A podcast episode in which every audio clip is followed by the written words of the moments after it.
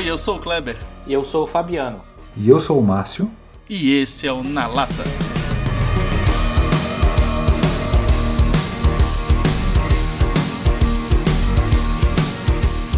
Qual a pauta de hoje? Bom, hoje nós vamos falar sobre coiotes e agilidade. Coiotes e agilidade. Coiotes, coiotes. O que, que os coiotes fazem? Como assim o que, que os coiotes fazem? Os coiotes caçam. Ué, o assunto não é coiotes. Coiotes caçam, caçam. né? Mas assim, a gente não vai falar de qualquer coiote, né? A gente vai falar de um coiote específico, né? O que, que o Papaléguas e o coiote coió, o Willy Coyote, tem a ver com, com agilidade? Não, o Papaléguas não tem nada a ver com agilidade, né, cara? É, embora tenhamos muitos líderes aí que acreditam quem tem a ver com a agilidade é o Papaléguas, né? Acho que isso passa muito pelo, pelo entendimento equivocado do que é agilidade, né? Mas realmente a agilidade com A minúsculo é fazer algo de maneira mais veloz, né? Mas aqui a gente está falando de agilidade com A maiúsculo. É, nós estamos falando do, do mindset ágil, né? Da filosofia ágil, né? E aí a gente vê que muitos dizem, né, cobram resultados. Você precisa ser mais ágil, entregar mais rápido. Rapaz, meu ouvido chega a doer quando eu ouço um negócio desse. Literalmente. O pessoal fala de, de agilidade, de ágil.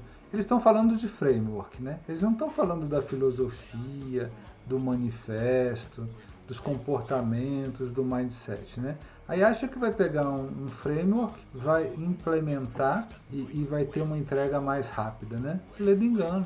Não funciona bem assim. Né? Então, por isso é que eu estou falando aí, quando o pessoal fala aí de agilidade, velocidade, todo mundo acha que é o Papaléguas, né? Porque quem é o rápido ali do desenho, né? É o Papaléguas, né? Mas pensa bem, o que, que o Papaléguas faz? Ele não faz porra nenhuma, velho.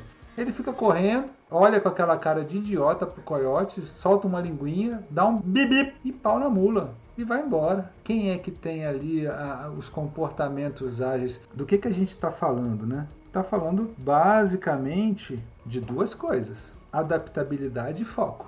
Agilidade é isso, é você ter capacidade e prontidão para reagir ao momento ali, né? Então assim, é correto pensar um subproduto da agilidade é velocidade? Até é. Por quê? Porque quando você tem foco, toda a, a sua capacidade produtiva, tua energia naquela entrega que é percebida como valor pelo teu cliente, ela seja mais rápida. Mas então, retomando a questão do, do, da adaptabilidade do foco, né? A partir, que, a partir do momento que o time está focado ali na, na, entrega, né, que foi acordada e que eu vou é, colocar toda a minha energia para fazer aquela entrega, aí eu vou entregar mais rápido do que se eu trabalhar num modelo multitarefa, né, onde a gente perde o foco toda hora, as prioridades são refeitas a todo momento.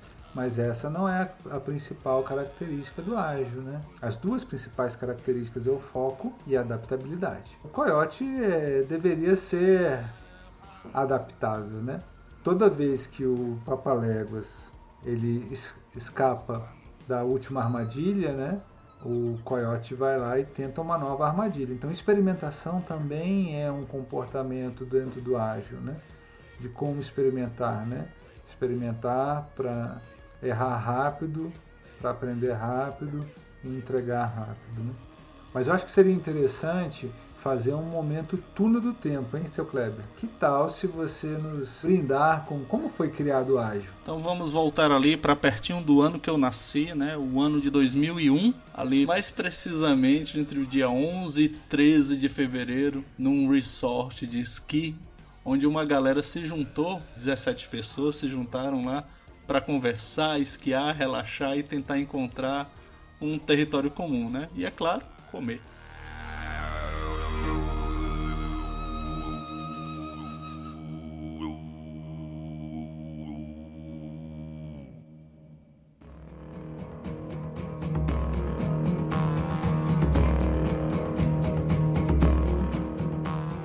Então, assim, gestão de projeto é um negócio muito antigo. Só que gestão de projetos precisava de, enfim, na minha visão precisava de algo a mais, porque não só eu, né, a galera que se reuniu lá em 2001 foi justamente para discutir isso. Poxa, A gente é uma, uma classe de trabalhador que a gente. O nosso produto ele não é concreto. O que a gente constrói é software. Né, algo intangível. Então nós somos uma classe de trabalhadores que eles chamaram até de trabalhadores do conhecimento. Então essa galera se reuniu para se divertir, mas com o objetivo em comum de construir uma filosofia, um modelo de gestão que fosse diferente do modelo tradicional de gestão de projetos. Né? E a esse nome deram o nome de Manifesto Ágil para Desenvolvimento de Software. É, e hoje a gente entende que não é só para software isso, né? É para tudo. Então quem, quem pensa que manifesto ágil ou o assunto agilidade é só para a galera da tecnologia, é bom junto colar aqui na gente e ver que é bem diferente. E é uma confusão muito grande, né? A gente ouve, vamos implementar as metodologias ágeis para resolver rapidamente grandes problemas na organização. E aí eu fico pensando, poxa, se fosse simples de resolver, por que, que já não está resolvido? Se fosse rápido a solução daquele problema, por que, que não foi resolvido antes? Aquela coisa, né? De achar que tem bala de prata, que vai implementar ali uma fórmula mágica e que todos os seus problemas serão resolvidos a partir do momento que você implementar a metodologia A, B ou C, né? Então o ágil, além de ser algo sobre é, foco, adaptabilidade, né? é algo sobre pessoas. Inclusive, né, essa, essa, essa velocidade que se espera que se obter com o ágil, né? Inclusive não se deve fazer esse tipo de relação, né?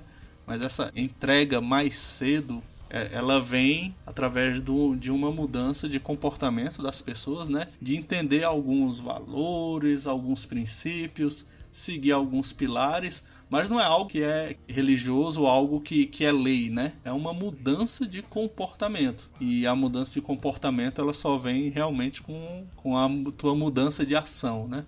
Bonito isso, hein? Um negócio legal que quando a gente pensa no ágil como um movimento, um patamar mais elevado ele é definido, né? Seja para pensamento quanto para ação. O ágil ele meio que conduz a gente a trabalhar junto, é numa única direção, né? Com foco direcionado a um bem maior, né? Enquadrando o ágil como um movimento, isso fica bem claro que o que deve ser feito deve ser feito junto com os mais diferentes agentes ou atores, né?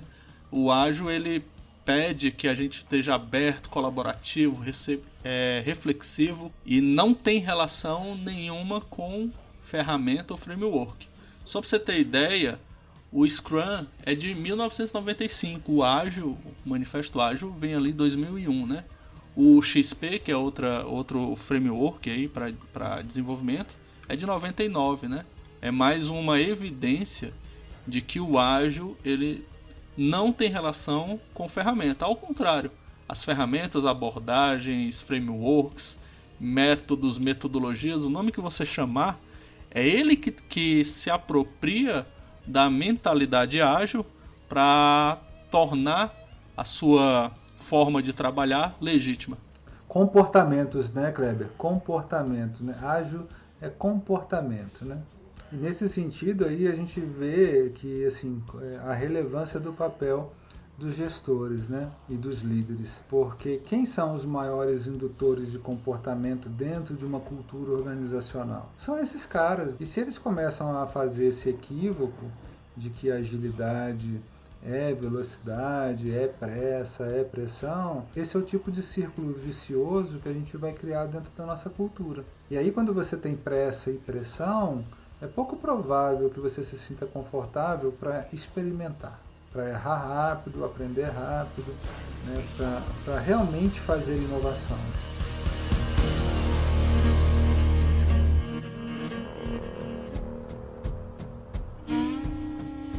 As pessoas ainda confundem muito essa questão da inovação, achando que a inovação é em cima de processos.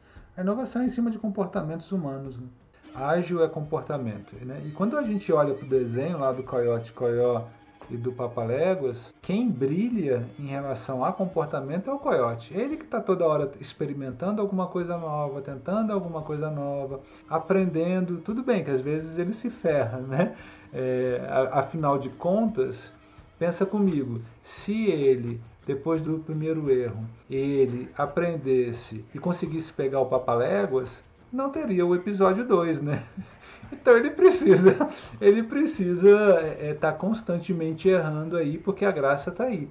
Mas quando a gente olha do ponto de vista de adaptabilidade, quem está se adaptando à situação é ele, né? experimentando novas alternativas, né? novas propostas de solução. Né?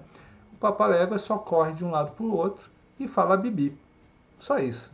Era esse ponto que eu ia chegar, Márcio. É a questão de você ter a pressa para resolver algo muito rápido, quando você compromete a qualidade, você acaba desprezando no decorrer do projeto coisas como fazer uma entrevista com o cliente, ouvir o teu cliente, pegar o feedback do teu cliente, validar algo com o teu usuário, com o teu cliente. E aí quando você chega lá no final do teu projeto, você tem o produto pronto, mas não faz sentido nenhum para o cliente, ninguém compra, enfim, você investiu dinheiro por nada. É, eu, eu, posso contar um exemplo real?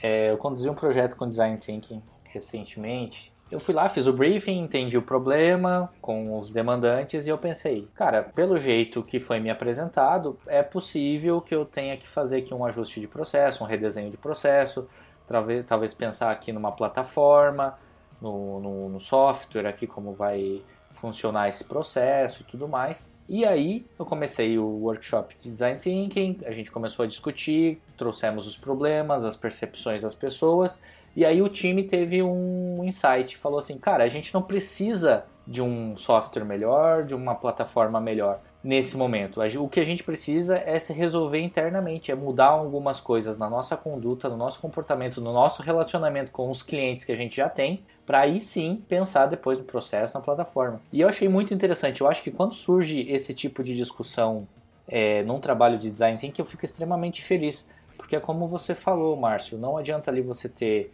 uma, uma, ótima, uma ótima plataforma, um ótimo software, implementar ali a metodologia XYZ, o framework XYZ, se a mentalidade das pessoas não está pronta para utilizar essas metodologias, esses frameworks, né? Então, fiquei muito feliz de ter surgido esse assunto, das pessoas terem entendido que eles precisam primeiro mudar a mentalidade e aí sim implementar depois uma melhoria de processo, uma melhoria ali de plataforma e tudo mais. Mas então, tem, tem um. A gente vem falando aí de comportamentos, falou de processo, falou de gestão, gestão de projetos, mas eu acho que tem uma, um, um tema que a gente fala bastante aqui, que é o tema que a gente gosta de, de provocar e conversar, né? Onde o ágil ele, ele pode trazer muitos benefícios, que é na questão da liderança. Vocês já ouviram falar de líder ágil? O líder ágil que, que é para vocês o que, que é um líder ágil? É um líder rapidinho? É o líder que tem jogo de cintura, né? Tem requebrado? O que, que é um líder ágil, né? Vamos entender, vamos, vamos olhar para os dois grandes. É, vamos olhar para as duas grandes características do ágil, que é o foco e a adaptabilidade, né? E aí quando a gente fala isso dentro da liderança, como, como isso se traduz, né? Quando a gente está falando de um líder ágil, a gente está falando de um líder que tem a capacidade de ter foco no seu time, né, conseguir enxergar cada indivíduo do seu time e adaptar as necessidades de cada indivíduo para gerar resultado por meio do time e alinhado aos objetivos estratégicos da organização. Difícil a gente ter isso na prática, né? E aí, por que, que eu estou falando que isso é importante? Porque assim, não adianta você querer tratar todo mundo igual. Cada, cada pessoa do nosso time tem uma história de vida diferente, uma visão diferente, paradigmas diferentes, necessidades diferentes. Inclusive, de repente, dois indivíduos que precisam de reconhecimento e valorização, talvez precisem até de formas diferentes de serem reconhecidos e valorizados. Então, o liderágio é, é aquele cara que consegue olhar para esses indivíduos, entender essas necessidades e adaptar o seu estilo né, e as ferramentas que ele vai utilizar no dia a dia para suprir as necessidades do seu time, para que o time supra as necessidades do cliente. Né? Então, assim, eu, enquanto líder ágil, é lógico que eu tenho uma preocupação com o cliente, mas no final das contas, eu tenho que me preocupar com o meu time, porque a partir do momento que o meu time tem suas necessidades atendidas, e se ele compartilha da minha visão do meu propósito, do meu significado, né? entende por que fazemos o que fazemos, muito provavelmente ele vai atender às necessidades dos nossos clientes. E aí cai todo naquela seara de encantar o cliente. Encantar o cliente é isso, é atender às suas necessidades. Né? Sabe o que vocês falaram que me chamou muita atenção? A questão de você implementar o ágil, porque todo mundo está implementando. Porque é modinha, porque é bonito e tudo mais. E aí tem uma armadilha, que não é a armadilha do coiote, porque a gente viu que o coiote é adaptável, e aí tem uma armadilha que é o seguinte: a empresa não está com a mentalidade para implementar o ágil, acaba colocando o framework ali por cima, né? Do, do, do chão bruto, sem fazer uma preparação daquele terreno. Aí não dá certo, e aí diz: não, a culpa é dessa metodologia ágil aí que não funcionou. Aí queima toda essa questão de mentalidade do ágil, dos frameworks que funcionam de verdade quando você aplica bem feito, quando você trabalha a cultura, quando você trabalha a mentalidade das pessoas, quando você pensa como implementar o ágil da melhor forma possível, considerando as diferenças de contexto que o Márcio falou aí, as diferenças das pessoas e tudo mais. Então tem esse risco também. Meu, o meu cliente, enquanto líder, né, meu cliente imediato é o meu time. Né? Se eu não conseguir satisfazer as necessidades do meu time, é pouco provável que ele gere um produto de qualidade para o meu cliente. É lógico que a gente, a gente, a nossa razão de ser é o cliente, né? Se não fosse o cliente, a gente não estaria aqui. Mas qual é a necessidade que eu tenho que me preocupar em atender? É do meu time, né? E eu vou conseguir isso como? Com foco, né? Ter uma escuta atenta, né? Ter o diálogo, ter um ambiente de confiança, aonde eu consiga provocar, entender quais as necessidades dessa galera e me adaptar a cada uma desses, dessas relações aí, né? A forma como eu me relaciono com, com o Fabiano é uma, a forma como eu me relaciono com o Kleber é outra. É lógico que tem um denominador comum né, nessas, nesses relacionamentos, como respeito, mas Fabiano tem uma necessidade, Kleber tem uma necessidade, eu tenho outra necessidade. E o liderágio está atento a isso aí, né, e empregando as ferramentas, as melhores ferramentas para gerar resultados.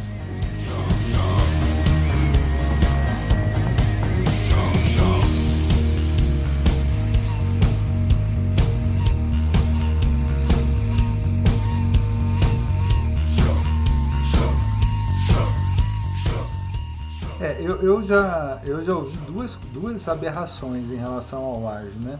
É, uma vez, é, me, me demandaram essa questão, ah, precisamos implementar o ágil, né?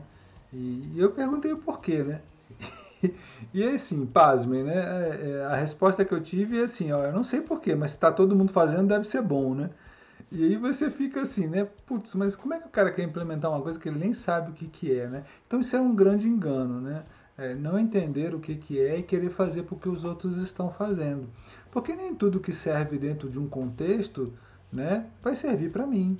Né? Tem, tem coisas que não se aplica ao ágil. Né? Não adianta querer é, é, colocar ágil em alguns contextos que ele não foi pensado para isso. E outro equívoco muito grande que eu vejo é achar que no ágil não, não, não gera documentação. Né? Não sei se vocês já viram isso. Né? Não, e uma vez me falaram assim, não, porque esse negócio é rápido mesmo, porque a gente não precisa documentar nada, né? Não, cara, não, não é que não precise documentar. Você precisa documentar sim, mas você só vai documentar aquilo que for gerar valor. Você não vai documentar de forma protocolar, porque você tem que entregar o artefato XPTO, né? É, é, porque se você não entregar, você perde nota em alguma coisa. E ninguém depois nunca mais vai abrir esse artefato, nunca mais vai consumir a informação que está nesse artefato. Então, ágil é, tem documentação, mas ela evita o desperdício, né? Eu só vou documentar aquilo que realmente gera valor. E aí esse valor pode ser valor para o time, né? Para futuras iterações, ou valor para o meu cliente. Beleza, a gente conversou aqui sobre o que é ágil, o que não é ágil, falamos sobre comportamento é, esperado e desejado de um líder ágil, conversamos sobre coiotes e papaléguas. E a gente aprendeu uma coisa muito importante, que o grande vilão da história, dentro da visão do ágil, é o Papa Léguas, né, Fabiano? É, eu gostei muito dessa analogia porque consegue mostrar muito bem essa diferença entre o conceito de agilidade por ser mais rápido, mais veloz, e não o conceito de agilidade que é o que nós acreditamos que agilidade é adaptabilidade, é você ter foco e fazer as entregas. Então, o Coyote é o cara ágil, porque ele se adapta muito rápido e ele vai atrás do objetivo dele por razões óbvias, no desenho a gente nunca vai ver ele obter sucesso. Mas no mundo real, com certeza, ele, de tanto errar, de tanto pivotar, de tanto implementar essa mentalidade ágil no dia a dia dele, ele ia ter muito sucesso. Ia aprender, né? Ia aprender. Show, muito bom, né? Márcio, e aí? Qual na lata de hoje? Kleber, tem uma frase do, do Bill Gates que eu gosto muito e eu acho que tem tudo a ver com o nosso tema, né? Do nosso bate-papo, do nosso na lata de hoje. O que, que, ele, o que, que ele diz? O sucesso hoje requer agilidade e motivação para repensar, revigorar, reagir e reinventar constantemente. E aí, quando você olha para essa frase e você olha para o Coyote Coió e para o Papaléguas, quem é que faz isso? Coyote Coió. Então eu realmente eu tenho um sonho, né? Momento Martin Luther King, eu tenho um sonho que a gente tenha mais coiotes nas nossas empresas, né? E menos papaléguas.